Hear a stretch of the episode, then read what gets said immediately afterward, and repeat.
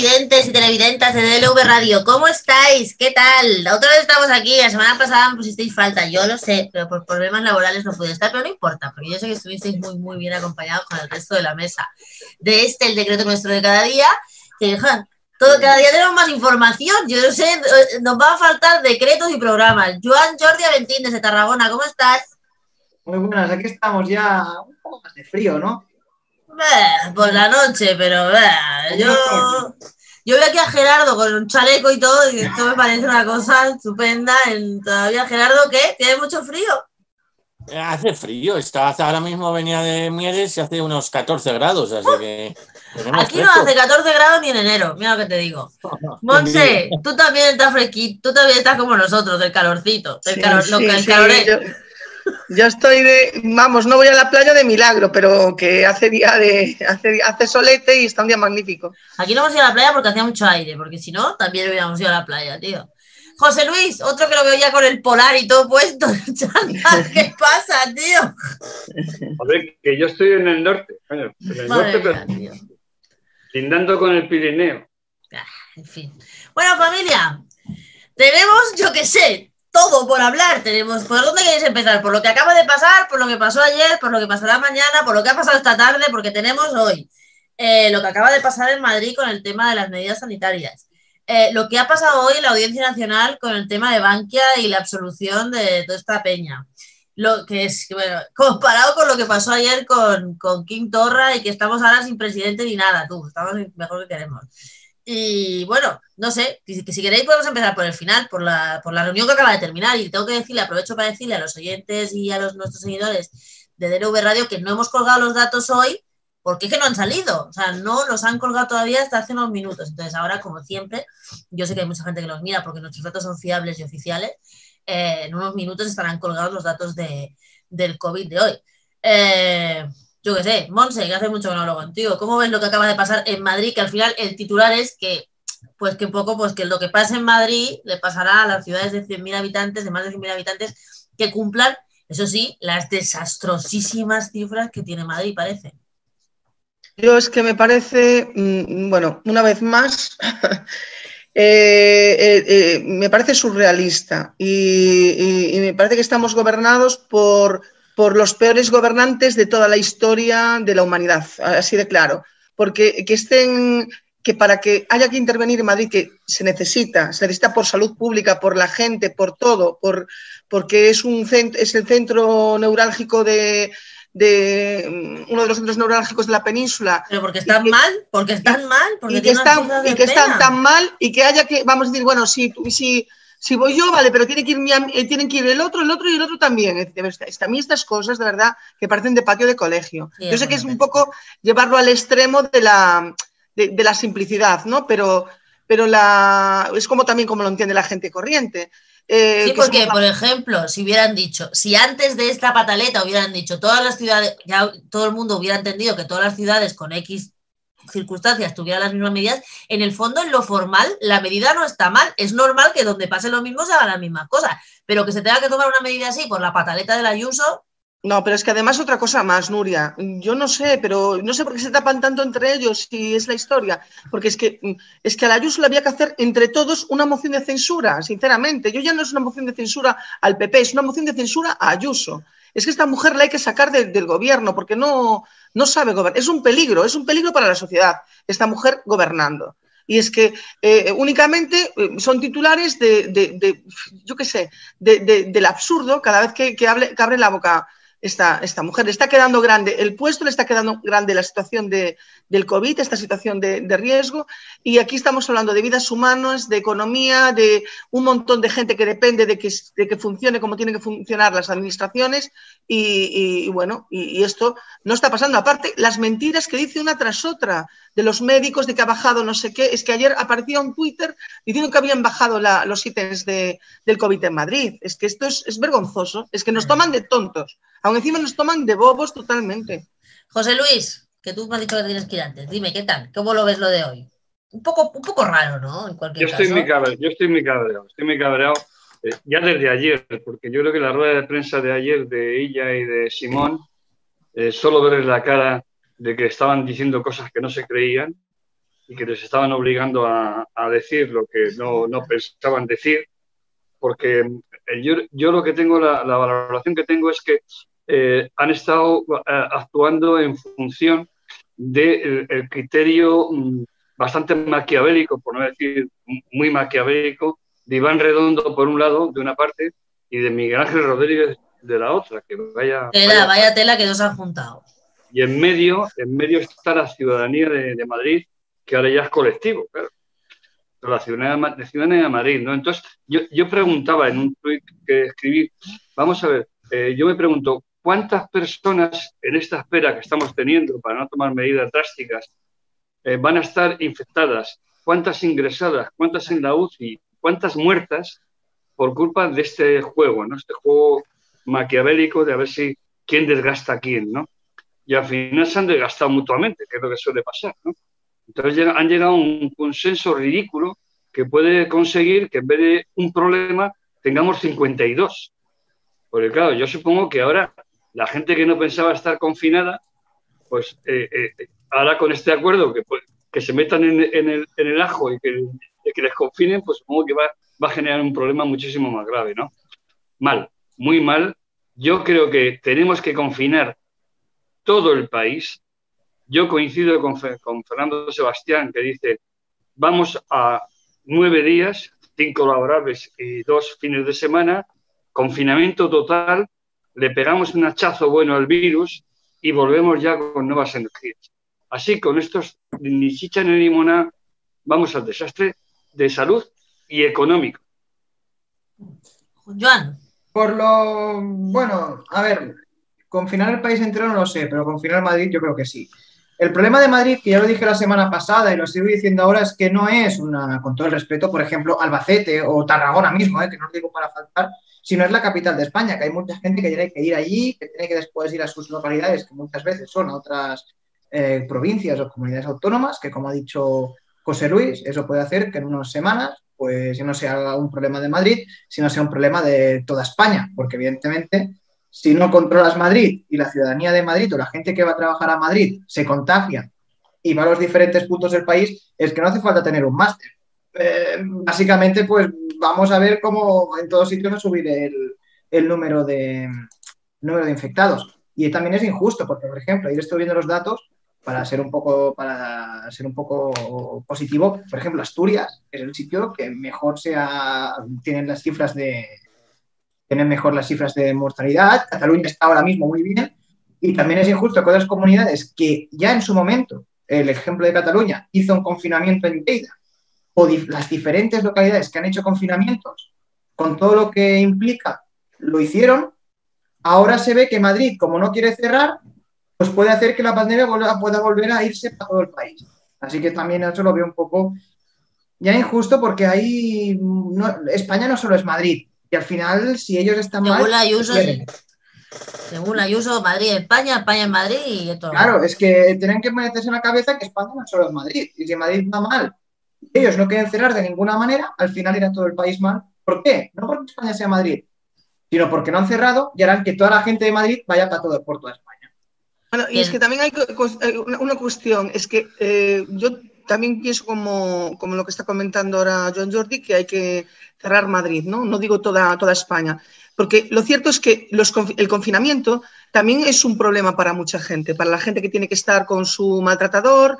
Ya veis los problemas también que ha traído el, los confinamientos a nivel de en, la convivencia de las unidades familiares, etcétera, etcétera, en la economía, en un montón de cosas, en el tema mm, de los trabajos, de los niños, etcétera.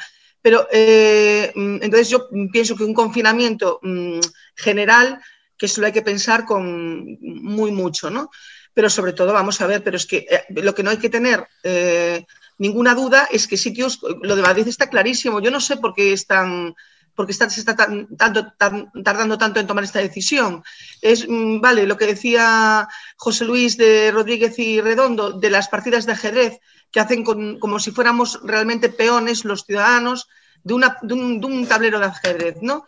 Y solo mirando sus intereses y no los intereses de la ciudadanía. Esto es lo triste. Y a ver, yo estoy esperando que, la gente que se movilice, que realmente que que tome un poco de, de acción de que, de que, les enseñen a los políticos de que no pueden seguir jugando con, con, los, con la ciudadanía como están jugando ahora mismo. Gerardo, estrénate.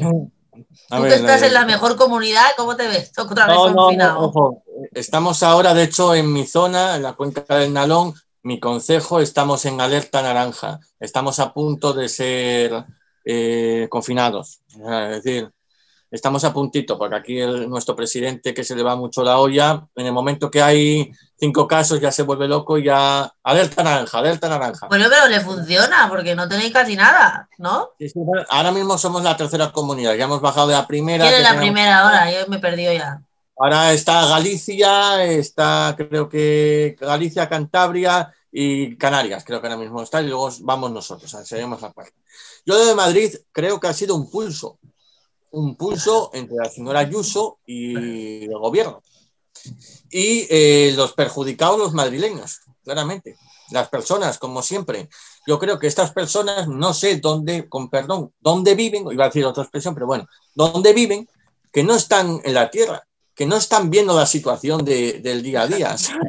Yo veo, yo aquí, que somos un pueblito pequeño, en mi concejo son 39.000 habitantes, y veo cómo han cerrado bares, veo cómo han cerrado establecimientos, que no han cerrado hoteles, que no vuelven a abrir. Yo creo que si nos vuelven otra vez a, a dar el hachazo, aunque sea, como decía José Luis, aunque sea 15 días, no lo vamos a poder soportar.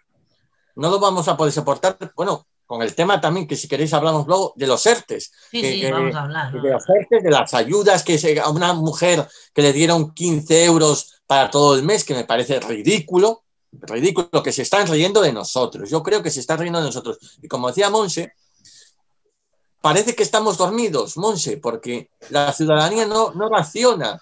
Anestesiados estamos, estamos anestesiados.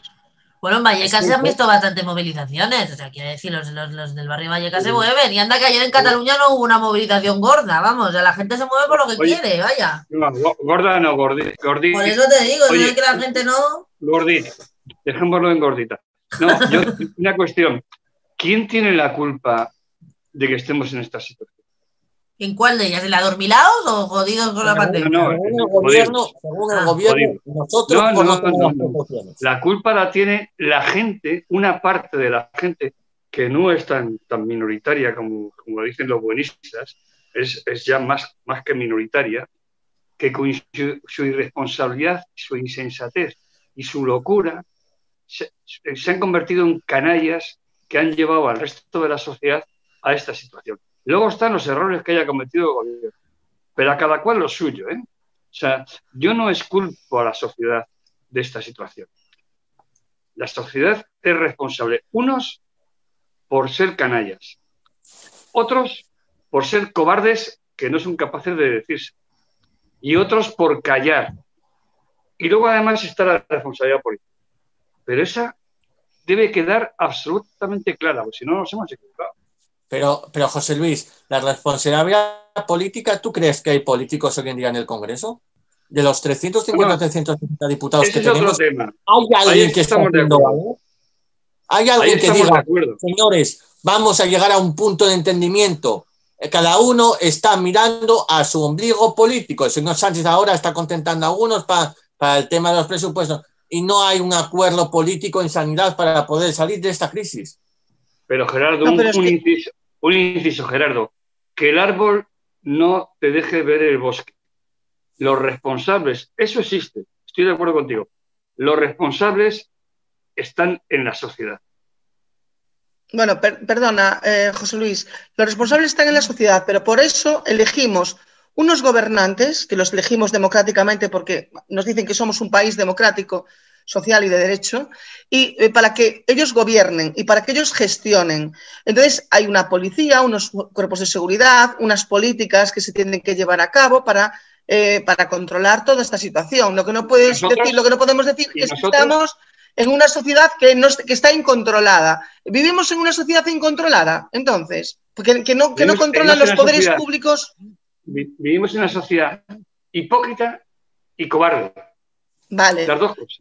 Yo quiero decir una cosa, yo quiero decir una cosa en este momento. Tanto Joan como yo estamos en Cataluña, que fuimos una de las comunidades que peor estaba hace poco. Y sin embargo, ahora somos de las que mejor está. yo quiero que luego me contestes si quieres, Joan. Yo he hecho exactamente la misma vida cuando estábamos fatal que cuando estábamos bien, que es lo de siempre. No he cambiado nada. He ido a Barcelona cuando he tenido que ir, he estado en mi casa cuando he tenido que estar, he ido a los bares cuando he tenido que ir, me he ido a cenar por ahí cuando he tenido que ir, incluso me he ido de jarana cuando me he tenido que ir. Y no he hecho nada. Yo entonces he hecho algo las diferente. No, no, no. Claro, pues yo me he puesto la mascarilla cuando se tenía que poner, cuando no tal, no he hecho nada Las diferente. manos, las Me lavo las manos, me intento no acercar a la gente y no me he juntado con más gente de la que no conozco y por supuesto de la que no es normal. Lo que dicen que hay que hacer, pero que yo no, no hemos hecho nada especial, quiero decir, no hemos hecho nada diferente cuando el gobierno decía, el gobierno de Cataluña decía que teníamos que tener mucho cuidado porque no sé qué, no sé cuánto. He hecho exactamente lo mismo que hacía una semana antes y la cosa ha cambiado. ¿Pero por qué ha cambiado? Básicamente, coño, pues porque se han hecho un montón de pruebas, porque sí, se han aislado a los positivos y no han- esos positivos que no sabían que eran positivos, pues ya no han podido seguir contagiando. Es que eso es vital. Es que eso es la, la única manera de acabar con esta historia. La gente puede hacer pues lo que le dicen que haga, pero la única manera realmente de atajar esta historia es con dinero público, poniendo dinero para contratar rastreadores, para contratar P- eh, PCR y para contratar sobre todo más apoyo sanitario. Porque No, claro, y si- confinando, y confinando. Habéis confinado Lérida entera. Lérida, claro, pero Lérida, pero confinado Lérida. Girona, Habéis confinado Sabadell, habéis con- No, confinado Sabadell no se ha confinado. Los, los, los, los municipios esos afectados con más no estaban confinados. Barcelona nunca se O sea, que confinó. habéis confinado eh, elementos importantes de Barcelona y de Cataluña y os ha faltado Barcelona. os ha Pero nunca se ha restringido la movilidad en ningún lugar, excepto en Lleida. Excepto en Lleida y en la Conca de Lleida, Odena al principio. Lleida. Sí.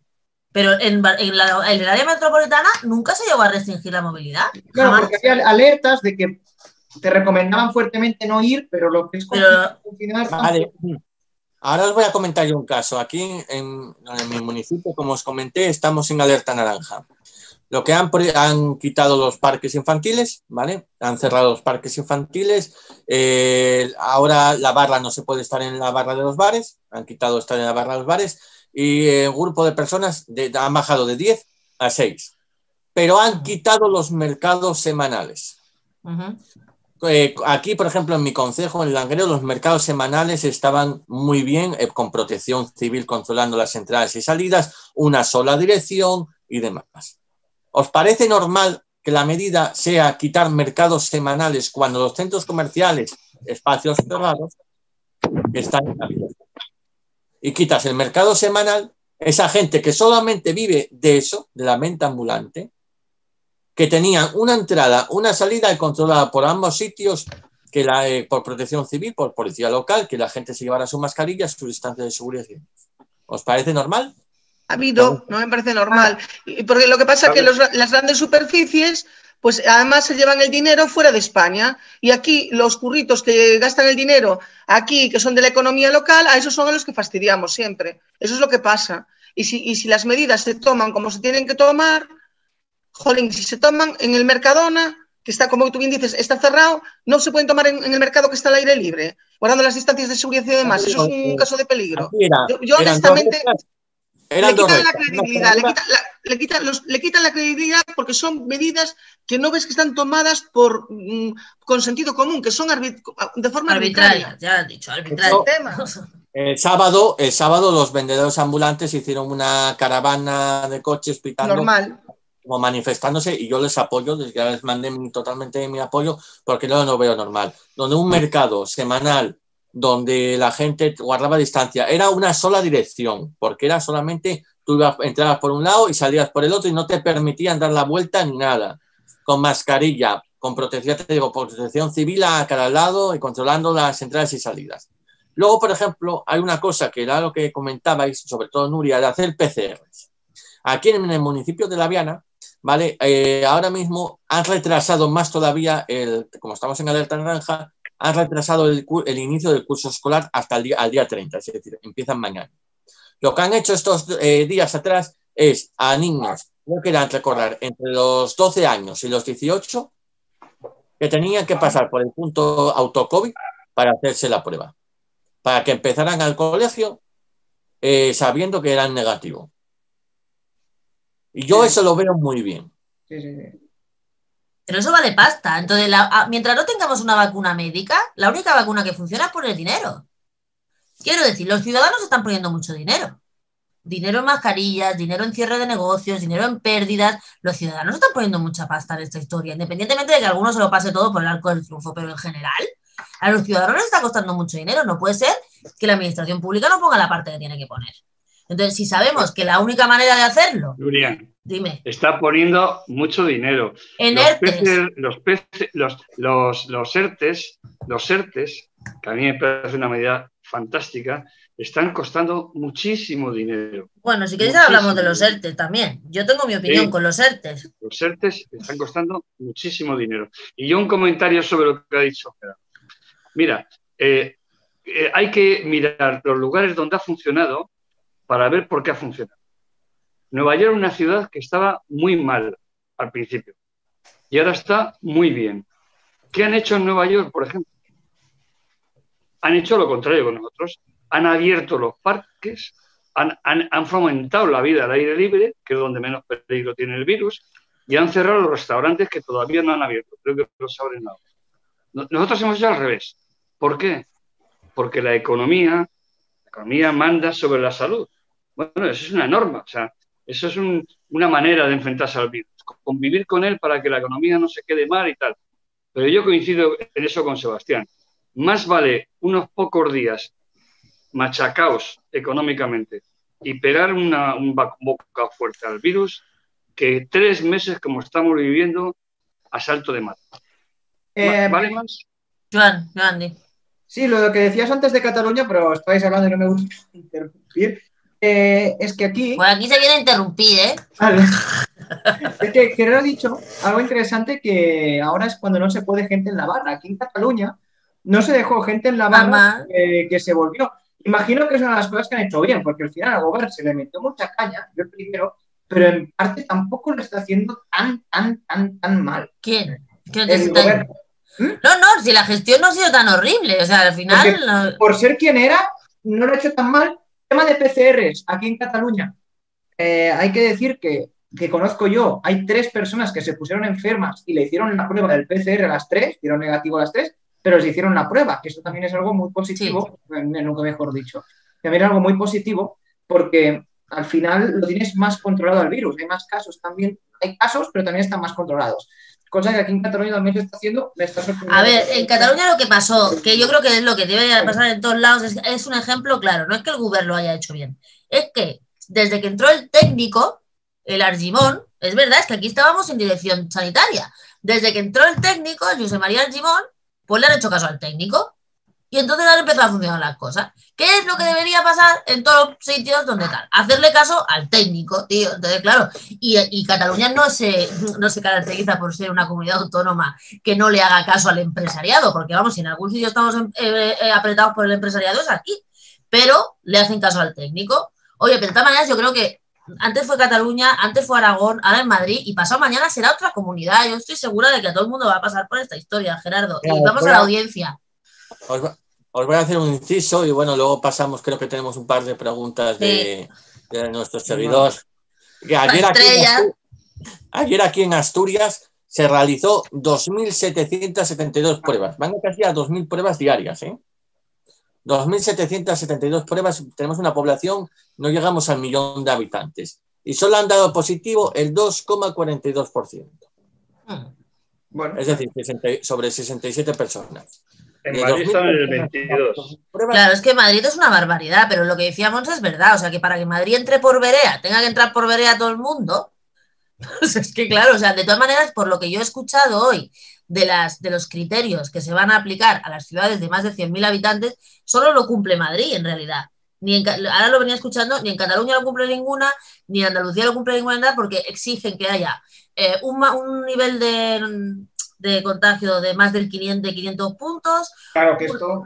Claro, que esto lo cumple Madrid. Una. No, no, Pamplona, Pamplona. y no, pero son tres requisitos, son tres requisitos. Eso, que las UCIs estén a más del 35% con pacientes COVID y que eh, la otra que era, que era la tal, no sé qué, y que el riesgo de rebrote estuviera en no sé qué. Solo lo cumplía Madrid. En realidad solo lo cumplía Madrid. Pero bueno, o sea, vale, no sé, ¿sabes el criterio? A ver, Galo, Galo dice, Y dice dos cosas. Dice, hola Galo, ¿qué tal? Eh, dice que si confinamos ahora cualquier población lo es matar a la economía, que lo único que se puede hacer es aguantar hasta que salga la vacuna. Y además dice que de aquí a febrero veremos tirar la pelota afuera que de- del gobierno a la oposición y de la oposición a todos. Monse. Lo que dice este hombre, que se van a estar tirando la pelota de aquí a febrero. Bueno, ya se la llevan. ¿Te han silenciado, Monse? Ahora. Ya se la llevan tirando la pelota continuamente, porque es que esto es lo que están. eh, el tema del COVID eh, es gravísimo y el tema de Madrid está ahí y, no, no le hay que quitar eh, la gravedad que tiene, pero es que también hay que ver lo que decía antes José Luis Uriz, que, no se, que, el, que el árbol no nos impida ver el bosque y todo lo que se está tapando con el tema del COVID, con, porque es un monotema, nunca una noticia estuvo copando todo, todos los medios de comunicación de la forma en que lo está haciendo durante tanto tiempo, tan, tan alargada en el tiempo, y siguen pasando cosas aparte del COVID, y se está tapando todo, todo todos los temas que, importantísimos, porque mira, ahora, bueno, ya hablaste tú también antes, en, un poco en el inicio, el tema de Bankia, el tema del nombramiento de estos jueces vitalicios por parte de, de un sector de, bueno, a, la derecha, al PP, que, que se ha hecho por, por la puerta de atrás también, un montón de cuestiones que están pasando un día, un día sí y otro también, que los datos del COVID y estas cuestiones, este rifirrafe entre el Ayuso y el, y el Illa y- y el Sánchez, pues está tapando, que es verdad lo que está pasando y que es una cosa grave, pero está tapando todo lo demás. Entonces yo lo que estoy viendo es que están utilizando toda esta cuestión también para, para seguirnos anestesiando. Así de claro. pues vamos a ir a lo demás, a lo demás. Para acabar esta frase os diré que mañana ha dicho el Ministerio que sacará la lista de los municipios que están potencialmente afectados con esta historia, pero que la mayoría son de Madrid porque son 230 y pico solo de la comunidad. Vamos a lo demás. Hoy Bankia ha quedado limpita de todo pecado, lista para la fusión con CaixaBank, estoy libre de toda sospecha, y se ha absuelto a Rodrigo Rato y a sus colegas de la estafa que hubo cuando salió el tema a bolsa. Acordaros de aquella, yo me acuerdo de aquella campaña publicitaria que hicieron, que era Yo soy banquero. ¿Os acordáis del anuncio aquel? De que la gente se compraba una acción en Bankia, era banquero y tal. Eh, José Luis, cuéntame algo. Seguro que tú nos puedes tener más, más, visión en esta noticia que los demás. No, yo hay una cosa, hay un dicho que dice tapacera tus zapatos, ¿no?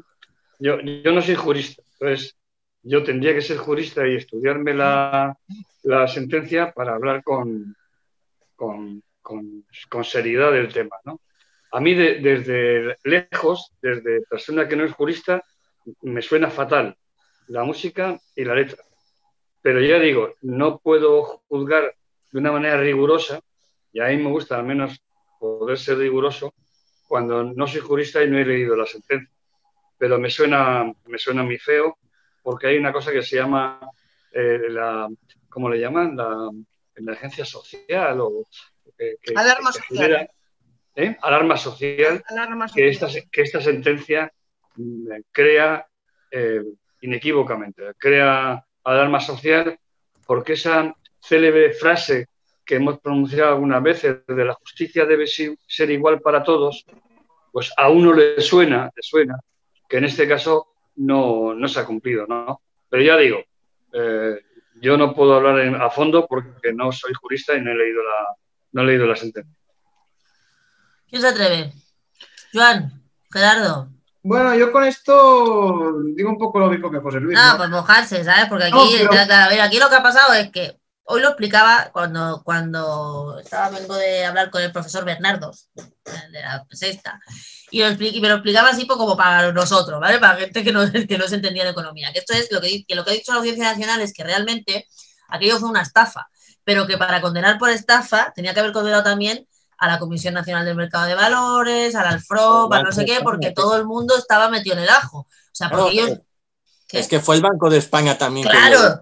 Claro, es que lo que dice la Audiencia Nacional es yo a esta gente no la puedo condenar porque la salida a bolsa de Bankia tenía todas las bendiciones de todos los organismos que lo tenían que tener. El problema es que sacaron en 8 una cosa que valía 2. Esa es la cosa, ¿no? Entonces, por, por- no sé, a mí además lo que, lo que, por ejemplo, aquí, aquí, por supuesto, la frase de hoy es, joder, por una pancarta inhabilitan al presidente de la Generalitat un año y medio. Y estos cabrones que se han robado lo que han querido, absueltos. Esto es lo que está corriendo hoy aquí en todos los medios de comunicación catalanes. O sea, así está la cosa, ¿no? Entonces, Pues no se sé. equivocan, Monse. Yo sé. Esto, perdón. Se equivocan. Pero Nuria. entiende que es muy fácil hacer esa asociación en 24 horas, ¿sabes? O sea, ya sé que no. Nos debe exigir una mayor rigurosidad. Una cosa es una cosa y otra cosa es la otra. Claro, por O supuesto. sea, ahora pero- estamos hablando de esto. Luego ya hablaremos de todo. Sí, sí, pero son- esa es, pero esa es facilísimo. O sea, en una, nosotros vivimos en una constante manipulación eh, informativa. Entonces, claro, imagínate hoy Cataluña Radio, el RAC, no sé qué, todas TV3, todo Dios, haciendo la misma comparación, ¿no? Sí, de Vale. hecho, Son de parte. hecho- Son de parte. Claro. Claro, me ponga algo de parte. la han hecho todos los de Esquerra en el Congreso.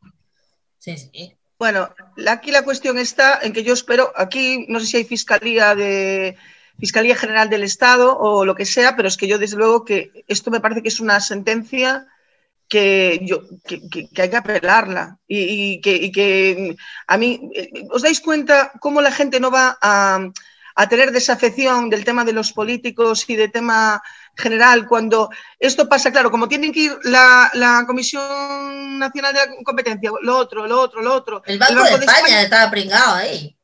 quedan impunes, quedan impunes. Pringao es un comentario muy Bueno, estaba, ellos dieron el, el aval a esta historia y luego nos tuvimos que dar 49 mil millones de euros públicos a Bankia para rescatarlos, hombre.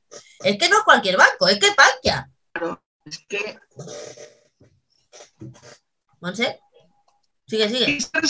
dinero de todos los ciudadanos, con el que pagamos el IVA cuando vamos a comprar la comida, cuando vamos, que pagamos cuando vamos al transporte, con todo. Es decir, de que eh, es, esto lo estamos pagando todos los que estamos aquí hablando, los que nos están escuchando y los que están sentados a nuestros lados. No lo están pagando estos señores del bolsillo, porque el Estado somos nosotros, con nuestro dinero. Y es que, por favor, como están pagando los catalanes las tonterías del señor Puigdemont y compañía. Bueno, y, bueno, pagaron, y como pagaron anteriormente la locura del señor Mas que se cargó la sanidad catalana y la educación catalana. Claro yo que sí. allí. lo estamos pagando todo, no solo los catalanes, porque aquí los catalanes es una parte de España hasta que se independice.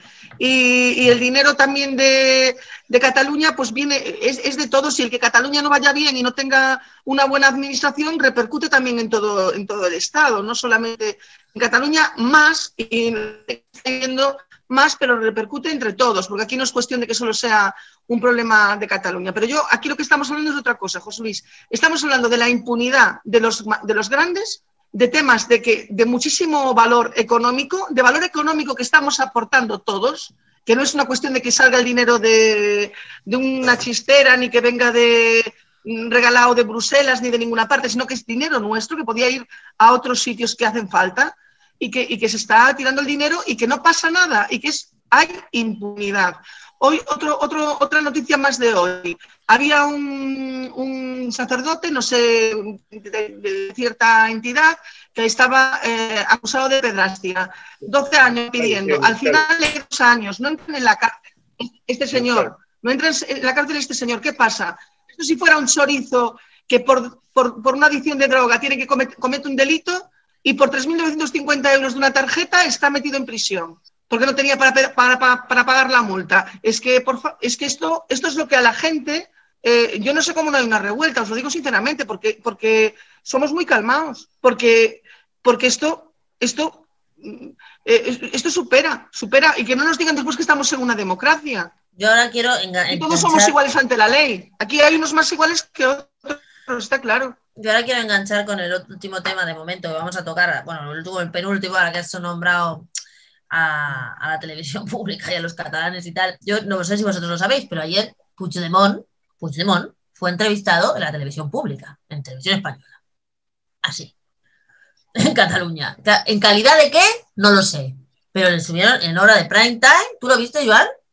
No, pero sí que quería decir que esto realmente, como si yo fuera el de TV y tendría que hacer una entrevista, si hago muchas, realmente también le haría Puigdemont. Yo os explico por qué. ¿eh? Básicamente no... A ver, al final es un tío que tienes mucha audiencia, que tiene mucha gente y al final lo verán mucho. y este tipo de televisiones. Pero, tío, la televisión pública. O sea, Sí, entiendo que lo haga Telecinco, ¿vale? Pero la televisión pública, en calidad de que lo muy entrevistado, de fugado. eh, es un señor muy polémico que, siendo abogado del diablo, yo no sé si me explico, periodista. es como si, por ejemplo, viniera Puigdemont a este canal. Al final, Hombre, claro, pero nosotros no nos nutrimos. Sí. pero nosotros no nos nutrimos del dinero público. Sí, sí, pero, ¿De quién- de pero yo no lo veo mal tampoco.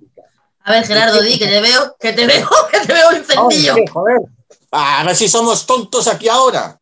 ¿De quién es la televisión pública? ¿Por quién está dominada la televisión pública? Por el partido que está gobernando. La televisión pública catalana, ¿no? Sí, sí, bueno, pero al final televisión pública, de Radio y Televisión Española Cataluña, es lo mismo. TV3. No, no, TV3 no, TV3 No. Televisión Española, la primera. La primera, no, TV3 lo entrevista cada semana. Lo de TV3, lo de TV3 no es noticia, TV3 lo llama cada día, no, no hay problema. Televisión Española, Televisión Española, la Española. 1.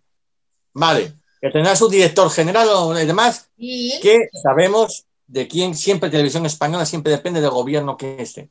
sí, en este caso me parece que más le da la Podemita que no da la socialta. Recordemos que estamos, vuelta a empezar con lo que habíamos hablado en otras ediciones, estamos con el tema de los presupuestos. Ya hay que contentar alguna parte. Sí, pero, pero no sé si hasta qué punto haciendo eso van a contentar a Supercat Bueno. a dos meses de elecciones.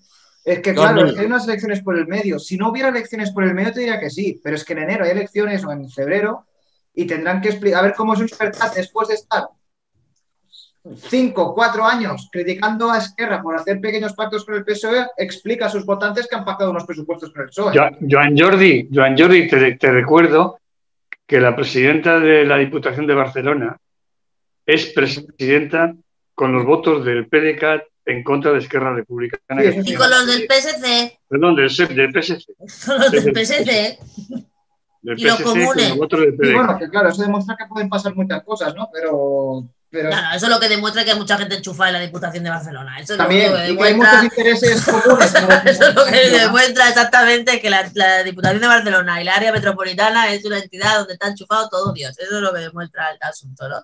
Pero no, no, la cosa es eso. Y aquí, Javier, hubo mucho, hubo mucho descontento por, por eso, ¿no? Porque yo entiendo que Puigdemont es un tío que puedes entrevistar. Pues claro que sí. Pues yo lo misma también lo entrevistaría, evidentemente, pero que lo lleven a la televisión pública, eh, es que no entiendo ni siquiera en calidad de qué lo entrevista. Ese es el problema, ¿no? A ver. Es que de verdad. Hombre, Hombre, yo entrevistaría a Puigdemont si tuviera algo que decir, pero a Claro. mí personalmente no me parece una, una persona atractiva. A mí me parece un tío que está flipado de la vida. ¡Ay, ha venido tenga mi perro! cosas que decir porque no tiene nada que decir. O sea, Puigdemont es una persona que no tiene absolutamente nada que decir. Bueno, que Porque Por ha decir, dice mucha chorrada. Ha dejado, eh, Nuria, ha dejado a todo el mundo tirado, a todo el mundo tirado.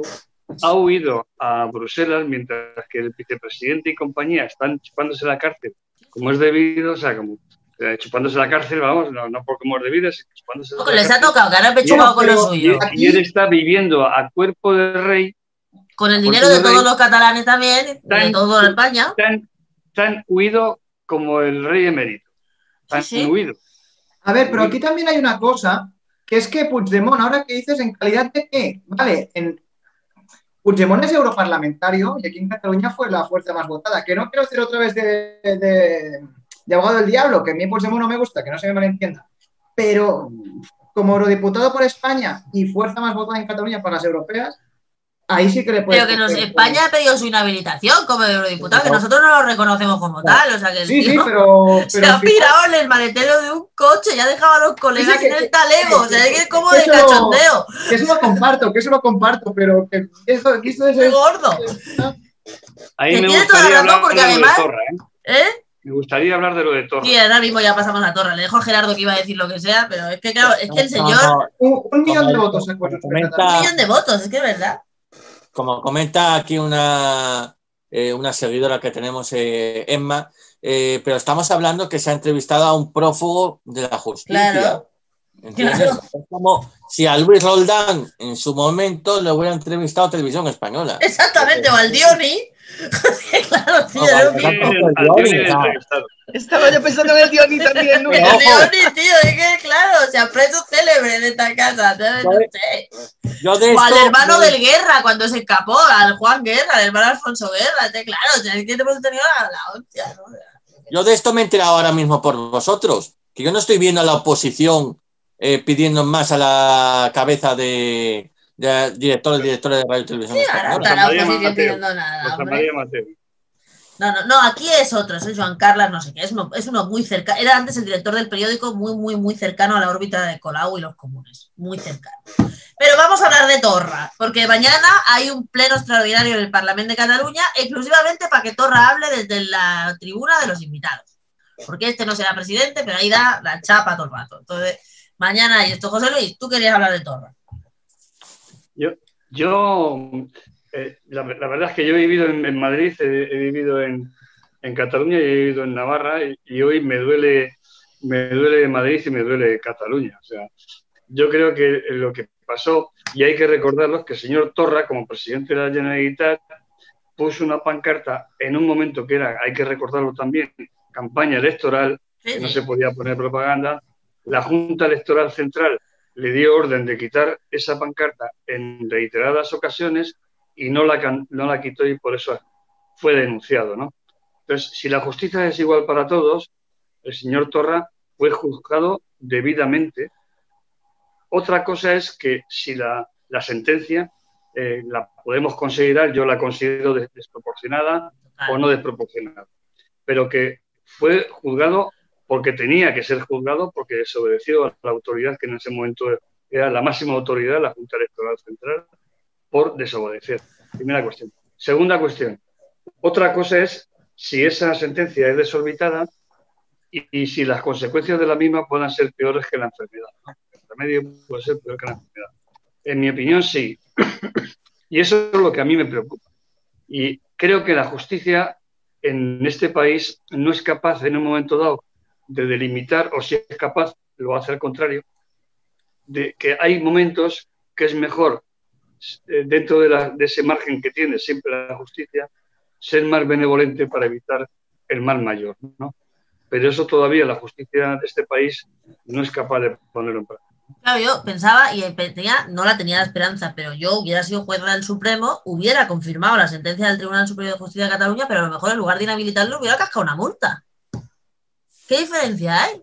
El problema es que esta gente, del- a veces, el, el Tribunal Supremo específicamente, está empeñado en hacerle la campaña a los independentistas, que yo no lo entiendo, tío. Sí, sí, sí, sí. Es que no lo entiendo. Por ¿Sabéis, línea- sabéis también otra cuestión? Fijaros hasta qué punto estamos, estamos quejándonos continuamente de que los, de que no los, los- los jueces no hacen su trabajo, que la policía no hace su trabajo de control, que la administración tal, y aquí que se aplica la ley a una persona que ha incumplido la ley, que ha sido avisado y que ha incumplido la ley, pues eh, entonces mm, las, las sentencias son exageradas, ¿entiendes? Entonces, aquí nos lo tenemos, nos, lo tenemos que hacer mirar, ¿eh? sinceramente. No, no, no, no, no, no, porque aquí tenemos- otra. No, no, es que aquí tenemos, vivimos todos los días con todos los edificios públicos llenos de lacitos amarillos. Desde hace años. Entonces, claro, o sea, que todo el mundo vea eso, no denuncien nada, y en ese caso, o sea, es como cuando pones una sentencia, dice, bueno, un tío que roba puede estar condenado entre uno y tres años. Es cuestión del tribunal condenarlo a uno o tres años. Lo que no entiendo el Supremo, porque lo tiene que condenar a tres años, ponle una multa, condenalo, que coño, pinta una, inhabilitación por una pancarta pedorra que yo entiendo que es una desobediencia, pero al final la Junta Electoral Central es un, es un ente administrativo, no es un juzgado. Jordi, que querías hablar antes. Sí, no, el tema de Torra más o menos es esto, que sí, que hizo algo mal, pero al final es muy desproporcionado. Lo que dice Nuria de poner una multa no es tan sonado, seguro, y no lo pueden usar como campaña, porque al final todo esto, ¿por- ¿para qué ha servido? Es que para Para el partido de Puigdemont, que estaba a la ruina, tampoco a la ruina, Claro. entendéis, estaba bastante mal, y ayer, otra vez, ya estaban, al menos la Plaza de la de Tarragona, es una plaza bastante grande, estaba llena. Y la Plaza Urquinaona Ayudaba Barcelona el estaba a de- reventar. de persona, ¿no? Pero esto no pasaba desde hace tiempo. Y, y al final lo que han hecho con esta pena, que sí que no es eh, que no tienen que decidir a- eh, las cosas eh, viendo el efecto político que tienen, pero al final es inhabilitar a un presidente de la Generalitat un año y medio mm, por colgar una pancarta y así es como queda. Así es como queda. Por mucho que haya peros, así es como queda. Que han inhabilitado al presidente de la por colgar una pancarta que al final era una pancarta tontísima y, y estaban esperando. No, tontísima no. No. Libertad para los políticos en una pancarta que si Sí, no pero pasa- Pero es que estamos hartas de. Ya, pero es que Ya, en ese mismo periodo electoral, electoral. la misma pancarta estaba colgada de 200 ayuntamientos, 800 Pero oficinas de la Generalitat. En el mismo día. En ya, esa misma campaña, pero en esa misma campaña, el diario BC hizo una entrevista al líder Reflexión Arrimadas y le cascaron una multa.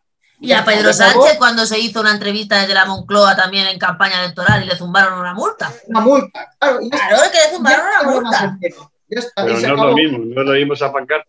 Pero a mí, a mí dejadme una cosa, yo he vivido en Cataluña cinco años y tengo muy buena considera- consideración de, de- de la ciudadanía catalana. Creo que es una ciudadanía muy culta, muy europea, muy formada, con, yo creía que con capacidad de análisis y de, y de- y de autocrítica y de crítica, pero me da cuenta de que no. O sea, creo que una, una ciudadanía que, que está, eh, llegarán a las votaciones y vote con el corazón, con las vísceras, en vez de con el intelecto, a mí personalmente me defrauda. O sea, creo que en estos momentos yo puedo entender que uno sea independentista y vote a Esquerra Republicana o que vote a ese nuevo partido, el Partido Demócrata, que se ha creado como decisión, eh, que Artur Mar está, está apoyándolo, de, de este loco de Puigdemont. Lo que no puedo entender, lo que no me cabe en la cabeza, es que la ciudadanía catalana, tal y como yo la conozco, vote a un tipo como Puigdemont o sus atláteres, porque Torra también era parecido, ¿no? o quizás peor.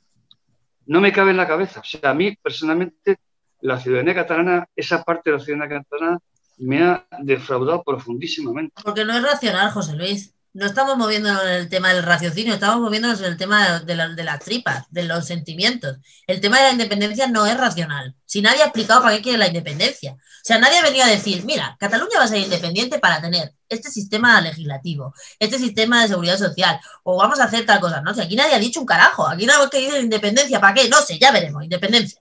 Ese, es- el asunto. Entonces, no es un tema racional, es un tema totalmente visceral. Y entonces ahí no puedes moverte en los, en los parámetros normales de, de gente que va a analizar su voto. Y luego también, y luego esto me lo confirmará Jordi, hay una parte muy importante de la gente que vota a Puigdemont que lo vota porque tiene el convencimiento que es lo que más va a molestar al Estado español. ya no la Q, ya ni la Q. Un paréntesis nada más. Eh, yo escuchaba a Torre esta mañana en Lledones, en la puerta de Lledones, planteando una insensatez. No, no, yo quiero que negociar, pero quiero que en el papel primero ponga que el- se conoce el derecho de auto- de autodeterminación y se va a conceder la amnistía. O sea, y me lo deben de conceder porque si no, no me siento. No. O sea, vamos, hay una manera de negociar, ¿no? Mira, aprender de Euskadi, ¿no? En Euskadi, la izquierda Berchale defendía la amnistía hasta que se dio cuenta, hasta que fue racional, digamos, una- eh, se quitó el rollo de las tripas, empezó a actuar con el intelecto y, y dijeron, esto no va a ningún sitio, tenemos que cambiar el, el discurso. Y les va muchísimo mejor con ese discurso. Y yo creo, si yo fuera a hablar con un Puigdemont, diría, chaval, que te estás equivocando, que por ese camino tardarás tres años en desaparecer. Pero es que ya llevan un también montón. precisamente, perdona, pero también No, no, precisamente por eso, eh, en todos los últimos sondeos hasta ahora tendremos que mirar, estaba ganando Esquerra. Realmente, eh, lo que son las encuestas de opinión, el Torra, el partido de Torra, Puigdemont y todo eso, han tenido una decisión estaban bajando, estaban bajando bastante eh, y cada vez Yo- más. Yo Y quería hacer un... Perdóname, Monse, Monse, Monse, estás silenciado otra vez. Que estás en silencio, que estás callado. Ah, que Ahora. yo quería comentar lo que está diciendo eh, Emma, que estoy totalmente de acuerdo con ella, que está en el chat, de que al final se convierten en víctimas porque, por- porque, porque simplemente por el hecho de cumplir la ley. Estoy totalmente de acuerdo con, con lo que está comentando esta oyente, lo que está diciendo. Bueno, pero es que si algo ha ganado el independentismo es el relato. Siempre ha ganado el relato. Siempre lo ha ganado porque... Pero, Pero, ojo, Pero Puigdemont. ¿Eh? También comenta, también comenta nuestra seguidora Emma que, eh, que, bueno, esta va, va para ti, José Luis, que dice, José Luis, si a un votante de ellos les preguntas cómo se iban a financiar si, eh, si se independizan, no saben qué responder. O si les dices que cómo se van a mantener las prestaciones de la seguridad social, te miran como si hablara chino. Y es verdad, a mí me gustaría ver eh, si algún día se- Cataluña se llega a independizar, ¿cómo eh, resurge económicamente? ¿Cómo- Ah, no, yo te digo, la, la- la respuesta de un independentista es muy sencilla. ¿Cómo vas a financiar no sé qué, no sé cuánto? Por, con lo que España nos roba. Esa es la respuesta directa, ¿sí o no? Bueno, ya sé que es mentira, coño, ya lo sé que es mentira, pero la respuesta es esa. Hablo que España nos roba esto, porque nosotros nos vamos la república con lo que España nos roba. Esa es la, ese es el, el- el- el data- lo que dicen. Mira, mira, hay una cuestión que está clara. Desde la época de Puyol, de- perdón, de, de Puyol, desde la época de Puyol, Cataluña ha sido una privilegiada en España en, en lo referente a lo económico. Siempre, José Luis, siempre. Privilegiada. Y eso hay que dejarlo así. Han vivido por encima de sus condiciones económicas gracias a esa habilidad que tenían sus dirigentes y a que los números daban. Los números con CIU, cuando estaba Puyol, CIU, que José Luis, recordemos que Puyol jamás ha sido independentista. Nunca. Y ahí, Ah, ahí no decían ni pío, ¿eh? Ahí no decían ni pío. Ahí no, decían claro ni pío. no, pero. y- y Ahí no eso- decían estamos robando a España. No, no, no, Os claro que no. recuerdo que en el año 96, Aznar, para acceder al gobierno, tuvo que pactar con CIU, con lo cual fue dinero que se llevó. Hombre, aquel Cataluña. famoso hablo catalán en la intimidad, que no lo va a olvidar. Zapatero, en su momento, lo mismo. Cataluña, yo creo que las dos grandes eh, comunidades, que de hecho qué pena que no esté Fran aquí para, para hablar de, del PNV, eh, pero las dos comunidades que siempre, siempre, siempre salen beneficiadas, Cataluña y País Vasco. No, no, no, no, no, no, no. No, no, no. Vamos a ver. País Vasco tiene una, una cosa que no tiene el resto de España. Y es que el desarrollo eco- económico no lo ha basado ni sobre el turismo ni sobre el ladrillo. Lo ha basado sobre la industria. Y por Pero eso ha llegado a donde ha llegado y tenemos los mejores índices. Asturias era pionera País en Vasco y industria. Navarra, los mejores índices económicos de todo. Y el, y el mejor ratio de, de- de desempleo, el la, el- la- la menor tasa de desempleo y el mayor porcentaje de PIB. Porque Bueno, también basó- tendrá que ver porque tiene su dinero propio y su, no, y su porque se basó sobre la, el desarrollo se basó sobre la industria, en la industria, no sobre el turismo y el ladrillo. Joan, di y también algo. porque en la, eta- en la etapa del franquismo, para tenerlos contentos, esa es la versión que tenemos aquí los gallegos, pues llevaban toda la industria para Cataluña y para el País Vasco para que no se les revolucionara. Esa es la leyenda Entonces- urbana, sí. ento- Entonces, claro, la cuestión está y que lo- el resto, pues nos quedábamos a, a ver Esa, esa es la leyenda urbana. Joan, acaba de decir lo que quieras decir al respecto, que me voy con los ERTE rápidamente para cerrar. Sí, no, no, yo con el tema de, de que el PNV también siempre ha sido muy importante para pagar presupuestos y algo se han llevado seguro. Al final, con el tema este de Torra, al final será una cosa que se hablará estos días, pero acabará pasando, como ya pasó con Puigdemont, que el día que se fue al exilio ese, uy, se habló un montón y ahora ya es algo normal, esto de Torra será lo mismo, entrará otro presidente y convocará elecciones, ya está.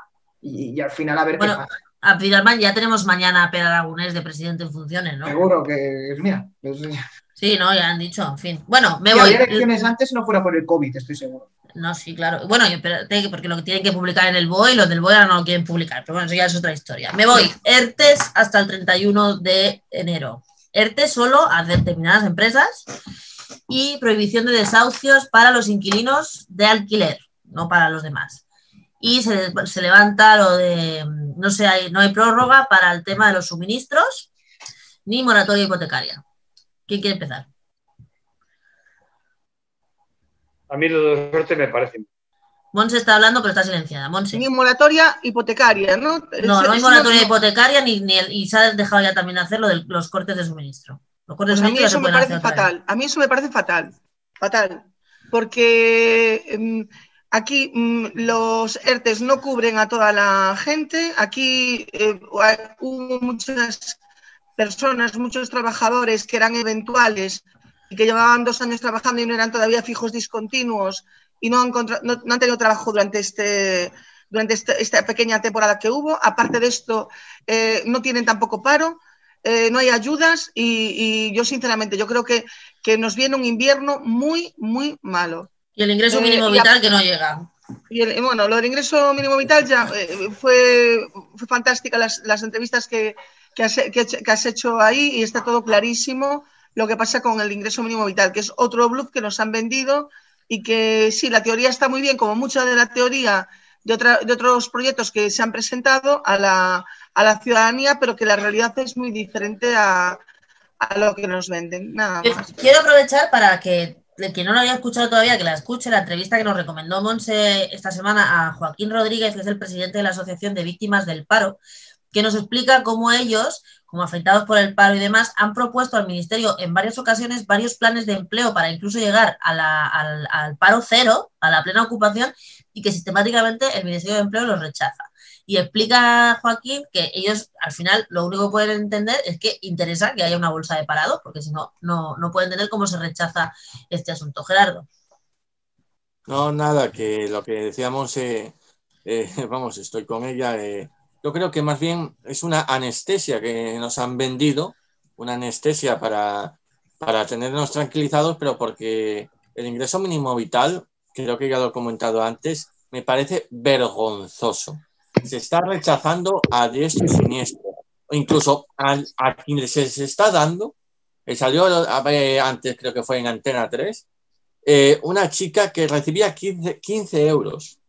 15 euros. Yo creo, mira, se lo tiro a la cara. A mí me viene la Seguridad Social, me da 15 euros y se lo tiro. Porque, mira, yo con esto no como. ¿Qué hago? ¿Me como una hamburguesa del Burger King a un euro durante 15 días? ¿O qué hago? Eso es No, no, de es la que- gente. No, es que eh, eh, le pagan la diferencia. O sea, Claro. a, a ella, eh, ella, ella- hay un- una cantidad de mínimo de ingreso mínimo vital, la que sea, la que le corresponda, y si ella tiene un ingreso eh, que corresponde a 15 euros menos, le pagan los 15 euros. Si le- Eso ya lo si dijimos aquí, que le pasó a un compañero 200 nuestro también, euros que menos, le pagan trajimos. 200 euros. Sí, eso lo hacen así. Llevan hasta el límite del ingreso mínimo vital. El problema del, del ingreso mínimo vital es que se vendió como una cosa súper revolucionaria de casi. Y que iba a llegar a un millón de personas, yo me acuerdo de ese titular. y al final no ha sido tanto. Y lo, lo- lo que hicieron es generar expectativas que al final no se han cumplido y eso nos acabar- acabaremos recibiendo los propios que somos demócratas porque la gente se va a enfadar y va a votar opciones políticas que son muy, muy, muy horribles. Es que, es que, ¿sabes lo preocupante, John Jordi? Lo que estás tú manifestando lo, he denunciado, lo llevo denunciando yo desde hace más de, tre- de tres años. Que eh, esto a lo que se llaman izquierda, que ellos se ponen la etiqueta de izquierda, porque las políticas no son de izquierda, cuando, hacen, cuando la izquierda hace políticas de derecha, le está dando el- el- le está abriendo las puertas a la derecha al gobierno. Y a la ¿Entiendes? Y las clases es lo peor. Exactamente, a la derecha y a la ultraderecha. Y el- la cuestión está en que, eh, en que la necesidad, eh, también lo decía Gerardo antes, es que mm, a mí lo que más me duele es que estos que se dicen que es el gobierno más progresista, que dicen que es el gobierno más progresista que hubo y demás, y que se pongan estas medallas de mediáticas de las medidas que están sacando, que aún no las tienen ni desarrolladas, ya se están poniendo la medalla de las medidas, crean una expectativa en la gente que después no se realiza. Aquí, por ejemplo, en Baleares pasó con el tema de la ayuda al alquiler, con un montón de cuestiones, y después ves casos que son de libro, que esa persona tenía que tener una ayuda al alquiler y la rechazan porque no tienen los ingresos mínimos. Una Una pregunta señora que más. tiene 700 750 euros y que paga 450 Y José euros de Luis, que la pregunta Una- una y, lo cerramos. Vale, una pregunta, Monse. ¿Tú crees que, la, que en este tramo de la pandemia, que la derecha si gobernara el PP habría hecho lo que ha hecho el gobierno de izquierda del PSOE y Podemos? No, no lo ¿Lo creo, pero? ¿sabes lo que pasa? Pero es que la ¿Tú cuestión crees? está... No, pero vamos a ver. yo no, José- ¿eh? José Luis, Yo no lo creo. De acuerdo, de acuerdo, pero ¿sabes cuál es el tema?